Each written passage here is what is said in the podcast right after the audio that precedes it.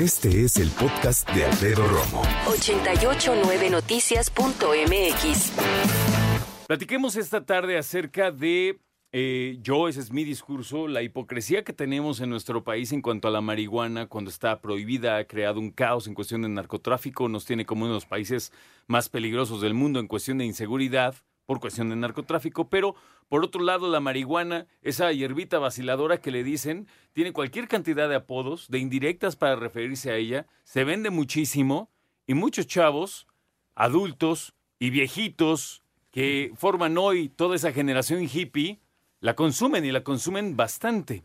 Para platicar acerca de si genera adicción o no, no puedo tener un mejor invitado esta tarde. El doctor Eduardo Calixto, jefe de neurobiología de la Dirección de Neurociencias del Instituto Nacional de Psiquiatría Ramón de la Fuente, médico cirujano, doctor en neurociencias por la UNAM, postdoctorado en fisiología cerebral en la Universidad de Pittsburgh, en Estados Unidos. ¿Cómo estás, querido doctor Calixto? Querido Alfredo, un honor, feliz, muy buenas tardes a ti y a toda la audiencia. Fíjate qué temazo tenemos Sí, hoy, Doc. sí. Qué temazo. ¿Podrías contestar tácitamente si genera adicción o no? La respuesta es sí, pero tengo que decir y plantear a qué edad, porque el cerebro... Tiene sus asegúnes, como decimos. Totalmente. Si tú haces, y como lo dijiste muy bien cuando empezó el programa, mencionabas que existe una controversia en relación a todas las investigaciones que se han hecho. Eh, tengo que decir claramente que el cerebro, que nace con, que, que- que cuando nacemos tiene aproximadamente 100 mil millones de neuronas, tiene una gran plasticidad neuronal cuando somos niños. Esto quiere decir que se adapta rapidísimo a, a- a eventos que vamos viviendo cotidianamente y que después se hace muy susceptible a hormonas que nos hacen madurar de diferente forma cuando llega la adolescencia. Y cuando ya somos adultos, digamos jóvenes adultos, la plasticidad neuronal disminuye, pero tenemos una gran capacidad física y que eventualmente ya cuando somos adultos, maduros, están disminuyendo a partir de los 35, 38 años, entre 5.000 y 15.000 neuronas todos los días. Eh, Eso me angustia mucho, doctor. Sí. Qué Y- feo. Y, que eventualmente vamos perdiendo memoria y que poco a poco la forma de ir aprendiendo cosas a lo largo de la vida va disminuyendo. Si tú me preguntas, Eduardo Calixto, el nivel de adicción de la marihuana, ¿a qué edad es en donde se genera la adicción? Yo te diría, el cerebro es más vulnerable cuando el cerebro es infantil y adolescente. Y ante esta circunstancia, muchas personas van a decir, bueno, ¿de qué habla este doctor? Porque ¿cómo es que niños pueden tener el acceso a la marihuana? No, Les bueno. tengo que decir que desafortunadamente es la droga que inicia los procesos de adicción de prácticamente toda la gama, es con la que se inicia un adolescente o un niño. Fíjate, y es que hoy rapidísimo te digo, nos espanta obviamente hablar de niños, somos más conscientes, pero antes la cantidad de historias, fíjate, Sí. de adultos que hoy son alcohólicos, no solo comenzaron niños, comenzaron con sus tíos, con sus papás, Así es. en décadas verdaderamente crudas. ¿eh? Con un fenómeno primero de, de- de ingreso a un contexto social y eventualmente de copiado y circunstancialmente ya de un fenómeno adictivo. El cerebro está hecho para tener y está prácticamente formado para tener placer. Es una de las condiciones que nos atrapa en la vida. Si yo te pregunto, ¿cuáles son de las cosas que haces todos los días? Prácticamente el 60% son cosas que generan placer a lo Claro. largo de la vida Claro. comer, estar con alguien, hacer actividades. Pero lo que sí tengo que decir claramente es que la marihuana, el, el principio activo de la marihuana, de los muchos que tiene, el tetraído cannabinoide, está involucrado con un sistema de generación de adicción. Le pega al sistema que nos hace sentir placer. O sea, tiene interacción con él. Y así, el hecho es de que el cerebro sí genera adicción cuando está involucrado en este evento. Por lo tanto, tiene efectos agudos y tiene efectos crónicos. Y de los efectos crónicos es que sí hay que tener la precisión de que sí genera adicción. Ahora, comparado con otras drogas, es que aquí cuando viene la controversia, porque la gran mayoría de las personas que consumen la marihuana dicen, yo la puedo dejar mañana si yo quiero. Y hay que entender que en el 80% de los casos así es, porque el poder adictivo es bajo con respecto a alcohol, cocaína, anfetaminas. Quiere decir que el sistema de adicción es distinto en términos generales del proceso de cómo el cerebro la va a pedir para la siguiente ocasión y para la marihuana el proceso adictivo es bajo comparado con otras drogas. A ver, es que eso es muy importante. Una cosa es que tenga un poder adictivo mucho más bajo que las, drogas, las drogas duras, las Así drogas es. de diseño, las químicas, Sí. y otra cosa es que no lo tenga. Exacto. Ahora, hace un momentito nos dices, niños y adolescentes es más probable que eh, contraigan esa adicción. Totalmente. Porque el cambio que va a hacer en su cerebro es prácticamente duradero y para toda la vida con respecto a un adulto que empieza a los 25, 30, 40 años con respecto a un niño. Específicamente, las redes neuronales que están involucradas con el proceso de adicción directamente se ven involucradas. Cuando un cerebro es infantil y cambia prácticamente su comunicación, su, digamos, forma de conectarse en esas redes neuronales para toda la vida. Y no solamente eso, va a tocar la forma como el cerebro va a generar los cambios hormonales para toda la vida. Y esto queda muy claro. Cuando aquellos nos dicen, no, bueno, la marihuana yo la puedo controlar y no me hace nada, habrá que hacer notar que cuando son muy jovencitos o muy niños, cambia la forma como madura el cuerpo y cómo va a madurar el cerebro. Es por eso que uno de los datos más característicos de esto es que para un infante le va a atrasar su sistema de madurez intelectual y sexual. Y este es un proceso que no, o sea, que no se va a quitar en cuanto deje a la marihuana. Es decir, que este proceso lo paga el cerebro, el hecho de estar fumando marihuana desde edades muy tempranas. La segunda parte es que este fenómeno crónico, y lo tengo que decir con mucho cuidado, y mira que eh, traigo las referencias aquí, tengo dos artículos publicados este año de Tuyos. revisiones sistemáticas, no, viene publicados Ah, de lo que directamente traes ahorita como literatura, como ok. literatura específica, Ajá. una en Adolescent Health Medicine and Therapeutics, Ujú. publicado hace un mes, y uno publicado este mes, directamente Wow. en la relación de todos los efectos que tiene la marihuana en el cerebro. Y sí tengo que decir que hay que tener mucho cuidado cuando uno lo dice, pero sí genera cambios en las redes neuronales y específicamente en las redes neuronales que guardan memoria y ponen atención, Wow. que es el hipocampo. Ahora, déjame hacerte eh, una interrupción aquí muy importante. Yo sé que no es lo mismo, pero cuando dos adolescentes se juntan, a, vamos a decir, 14 años, vamos a echar unas chelas que me encontré de mi papá, de mi tío, Sí. se las echan. En el destino uno de ellos se queda eh, con una adicción al alcohol, el otro Sí. no. Sí. ¿Pasa lo mismo con la marihuana? No. Aquí tengo que decir que no, porque utilizan mecanismos distintos de proyección en las redes neuronales. El alcohol genera un incremento en la sensación de felicidad, porque incrementa un neurotransmisor que se llama dopamina, pero cuando van incrementándose la dosis, después se mete con el sistema de inhibición del cerebro, que es el GABA. Entonces, primero nos sentimos contentos, felices, nos reímos de todo y eventualmente nos vamos quedando dormidos, vamos perdiendo el fenómeno de acomodación y se va perdiendo la capacidad de, por ejemplo, mover la lengua.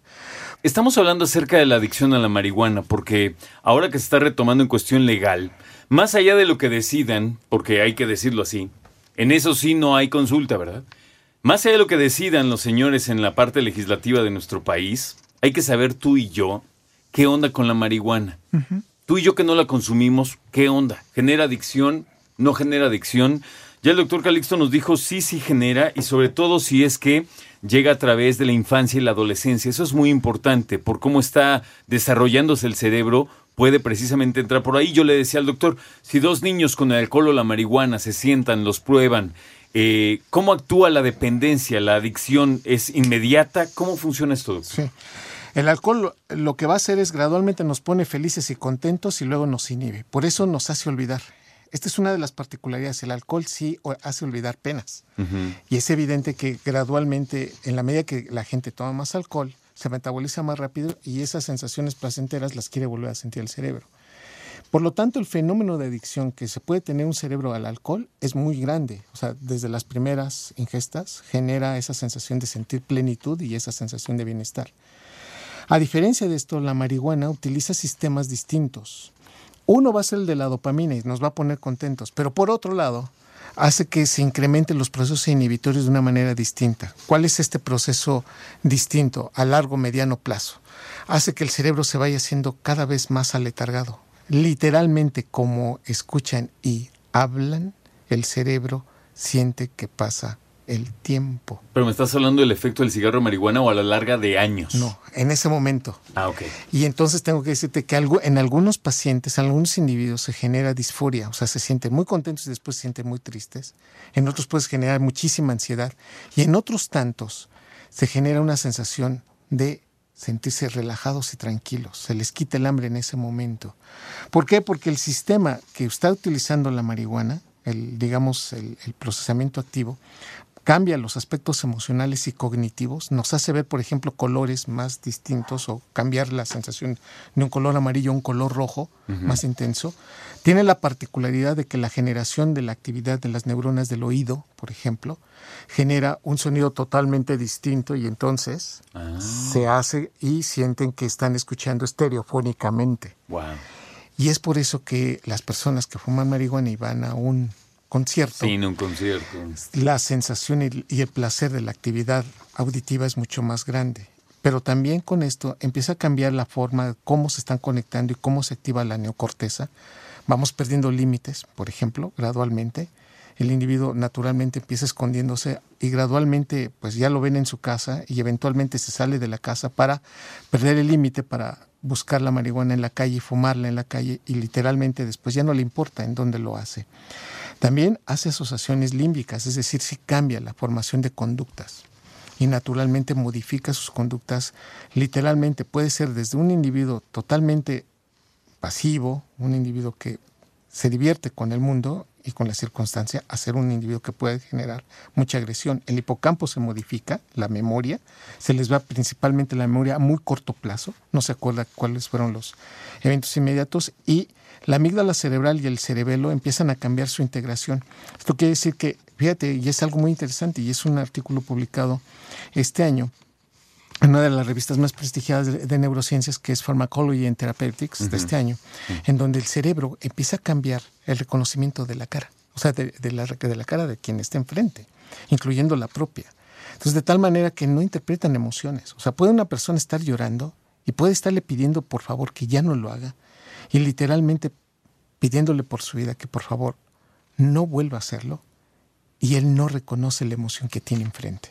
Entonces la marihuana... Pierden empatía.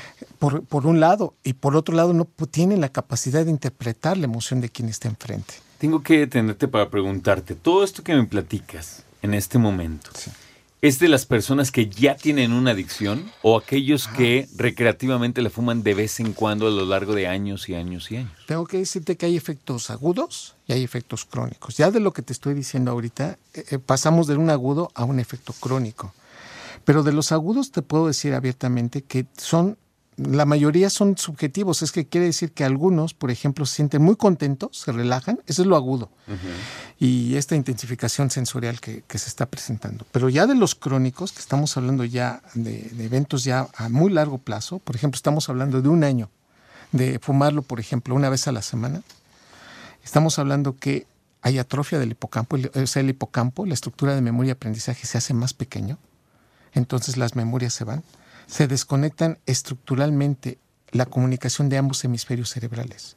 Entonces el cuerpo calloso, que es la estructura que une el hemisferio izquierdo con el hemisferio derecho, se va disminuyendo. El puente de comunicación de ambos hemisferios cerebrales, el izquierdo objetivo analítico, perceptivo, que proyecta vida, que habla y que entiende el lenguaje, con respecto al derecho, que es el creativo, empiezan a perderse esta comunicación. Entonces cada uno de los hemisferios empieza a funcionar de acuerdo a sus necesidades de, cada individuo. Y esto pues, evidentemente poco a poco se va modificando. Y además esta es otra cosa muy importante, la sustancia blanca, que es lo que, digamos, el recubrimiento de los nervios también va disminuyendo. ¿Esto qué indica claramente? Cuando más sustancia blanca tenemos, la velocidad de conexión de neuronas es rapidísima. Es como si yo te dijera, vámonos a Acapulco y nos vamos por sin socavones nos vamos por la, por la vía libre, así.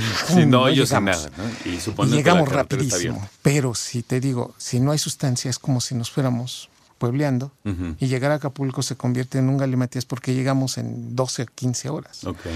Entonces, lo que está pasando gradualmente es que el cerebro sí se va desmielinizando.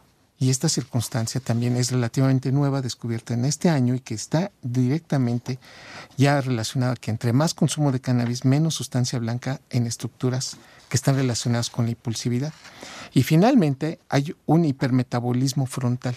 Estamos hablando ya a largo plazo, donde estamos ya hablando que es un individuo que ya tiene adicción. Y esto conlleva claramente que se asocian a emociones negativas el mundo no me quiere, la verdad le he regado, pero yo no puedo salir de esto y me siento muy triste porque todos me están siguiendo y la verdad es que yo no puedo salir adelante, la vida me ha tratado muy mal. Entonces es un proceso de retroalimentación negativa que le dicen, bueno amigo, es que es cuestión de que la dejes de fumar y gradualmente puedes salir de esto.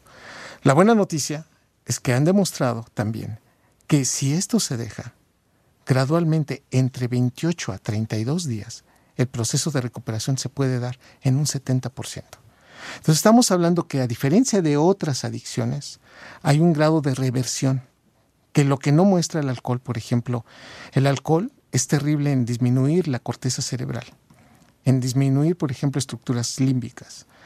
La cocaína destruye naturalmente la corteza más inteligente del cerebro, pero la marihuana, si la dejan, el individuo, si se da un proceso de recuperación, puede llegar a tener una recuperación, imagínate, de un 70%. es muchísimo. No lo tiene otra adicción. Doctor, gracias nuevamente y nos decías que entonces, a manera de, ir resumiendo las cosas, sí. existe la adicción a la marihuana, principalmente si los jóvenes y los niños comienzan a muy temprana edad y conforme pasa el tiempo, ya una persona que vive de esa adicción, el desgaste y sobre todo las... Eh, funciones básicas del cerebro se van perdiendo poco a poco. Sí, algunas, con mayor notoriedad y, y, es muy evidente que el primer dato es el proceso cognitivo, aprendizaje, memoria, poner atención. Y esa parte es lo que, lo digo con, con toda certidumbre, con conocimiento, con estos artículos que, reitero, están a la orden de quienes nos, nos digan del auditorio, quiero leer esos artículos, están aquí y el dato característico es que sí muestran datos de olvidar las cosas en forma inmediata, de lo que está pasando en forma inmediata. O sea, si yo le pregunto, oye, ¿qué comiste ayer? O ¿dónde dejaste las llaves? ¿no? Son datos en donde se quedan pensando y, y sí, es muy evidente el proceso. Y algunos otros también pueden dar, por ejemplo, datos psicóticos. Entonces se ponen enojados, empiezan a aventar cosas, se convierte eso en una sensación de mucha crisis, en donde dicen, bueno, es que lo desconozco, no era así. Eso me, asombra mucho, doctor, porque uno piensa que la marihuana es precisamente como el cliché que muchos que no la conocen tienen acerca de escuchar reggae y estar muy tranquilitos en la playa, ¿no? Fumando marihuana, pero... no, estaríamos pensando que es en la gran mayoría, pero en algunos cerebros el hecho de fumar marihuana trastorna totalmente la personalidad. Por ejemplo, aparecen datos como si fueran esquizofrénicos, pero con datos negativos. ¿Cuáles son estos? Se empiezan a pegar, empiezan a tener mucho miedo, empiezan a tener la sensación de que algo malo les va a pasar. Se ponen a Ataques de pánico. Por ejemplo, actitud de me están buscando, me quieren hacer algo. Realmente que no contestes el teléfono. Ya nos descubrieron, o sea, una actitud paranoide muy fuerte, una conducta paranoide. Y lo que viene a continuación es, es esta parte en donde también el metabolismo cerebral cambia. Fíjate, hasta ahorita eh, no hemos parado de decir que tiene cambios en las redes neuronales, en la comunicación, en que algunas estructuras se van modificando con el tiempo, pero también la forma como el, el cerebro recibe sangre se modifica. Y esto es lo que es muy característico. Y por ende oxígeno. Y por supuesto. Y ante esto, fíjate la paradoja a la que nos vamos a enfrentar. La gente que fuma marihuana, en los primeros momentos llega más sangre al cerebro y entonces dice, bueno, pues este, cualquier persona diría, ya ves, tiene un efecto benéfico. Pero eso pasa durante los 10 o 15 minutos y durante las siguientes 3 o 4 horas hay una disminución del aporte de sangre en el sitio donde inicialmente se llegó más sangre y esto está en relación a unas estructuras que se llaman ganglios basales y la corteza orbitofrontal. Los ganglios basales son los que nos están reverberando información. Si tú dices, ah, tengo que comprar el súper, mañana tengo que hacer esto, la próxima semana tengo que hacer aquello, ya viene Navidad, el siguiente año vamos a pagar aquello, eso te lo dan los ganglios basales. Los ganglios basales son los que llevan tu coche, por ejemplo. Cuando tú vas y ya tu coche ya lo conoces muy bien, tú puedes ir pensando, irle cambiando ¿no? de, música. Y en ese momento tú dices, bueno, ¿por qué soy capaz de hacer tantas cosas manejando? Porque los ganglios basales llevan la velocidad, la sensación de, movimiento del Es como tu piloto automático para bajarle el volumen y ni cuenta te Lo acabas de decir muy bien. Y entonces estos ganglios basales cambian su, su actividad cuando se fuma marihuana. Entonces la reverberancia de información se cae. Y entonces se, se desconectan los cerebros que están en, esta, en este proceso. Y es cuando nos damos cuenta que dicen, bueno, ¿por qué eres capaz de cometer el mismo error? Y entonces son personas que cometen errores en forma, digamos, Reiterada. reiterada y dices, a ver, a ver, mira, ya te di la oportunidad de cambiar y tú no, no haces nada. Y es que está afectado eso. Totalmente. Entonces ellos no se dan cuenta.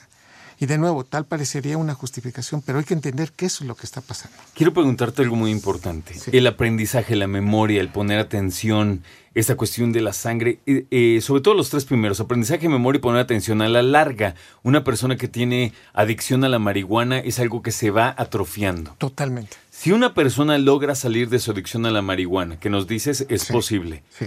¿ese daño está hecho o Sí. se puede regenerar el cerebro? Aquí el punto es, ese daño se puede revertir siempre y cuando tengas una adicción, por ejemplo, de dos a tres años, y este proceso de reversión, que, es del que estamos hablando, también depende de la edad. No es lo mismo que, haya- hayamos empezado. Desde etapas muy jóvenes, desde niños, en donde el daño ya prácticamente va a ser para toda la vida, con respecto a, bueno, pues mira, fui a una fiesta y me gustó, la empecé a fumar, llevo un año, pero estoy dispuesto a dejar de fumarla, el proceso de reversión se puede dar. Entonces, en este contexto de la, digamos, de las, de las posibilidades benéficas que puede ser el dejarlo, este es uno del, del dato significativo con el que hay que estar avanzando con los familiares y con el paciente que quiera desconectarse. Se puede. Pero ve, esta es una información que a la larga puede decir, bueno, este, esto quiere decir que cuando yo la deje de fumar, en tres meses ya, me voy, a- estar mejor. Hay que considerar que esta reversión es del 70%, va a haber un 30% de daño. Y que si estamos hablando que todos los días perdemos entre 5.000 a 15.000 neuronas fumando marihuana, este proceso puede multiplicarse por tres. Entonces estamos hablando de que esta circunstancia habrá que ver a qué edad, qué dosis y con qué frecuencia se da. Te voy a proponer un juego y si no lo quieres jugar lo entiendo perfecto, doctor. Dime. Si hoy estuviéramos en esta mesa, en la Suprema Corte de Justicia de la Nación, y te preguntaran como experto, usted doctor, ¿qué diría? ¿Legalizar la marihuana o no? Yo les diría que necesitamos un sistema de salud muchísimo más poderoso, con un estudio muchísimo más fuerte para controlar esta adicción en los siguientes años, porque no nos parecemos ni a los países europeos que ya la tienen legalizada, ni a los países sudamericanos que tienen una población distinta a la nuestra. Los mexicanos tenemos una particularidad que no tienen otras poblaciones. No hemos podido controlar como sistema de salud, por ejemplo, la adicción al alcohol, la adicción a otras sustancias y estamos enfrente, ¿no? Ya para empezar otro proceso. Y Las además- futuras generaciones no lo pueden, no los pueden revertir en un momento dado. ¿eh? Y eso lo agrego yo, Alfredo Romo, tenemos un reto enorme con las enfermedades mentales, que también es otra bronca. ¿eh? y que están en comorbilidad, es decir, en coadyuvancia con este proceso. Entonces, yo diría que sí tenemos que ser más responsables en el contexto de que si lo vamos a abrir, nos tenemos que preparar los que estamos en el sector salud Claro. para poder contener en lo que viene, porque en este momento no lo sabríamos hacer. Entonces podríamos decir que si eventualmente se legaliza, hoy, en este instante, no es Sí. buen momento. No, porque no estamos preparados. Y mira quién lo está diciendo y lo estamos abriendo porque si un día alguien llega y dice, me quiero recuperar, muchos de los médicos diríamos, no sé cómo hacerlo. Claro. Doctor Eduardo Calixto, bienvenido siempre. Siempre un honor. Muchas gracias, Alfredo. Y que te vaya muy bien. El doctor Gracias. Eduardo Calixto con nosotros.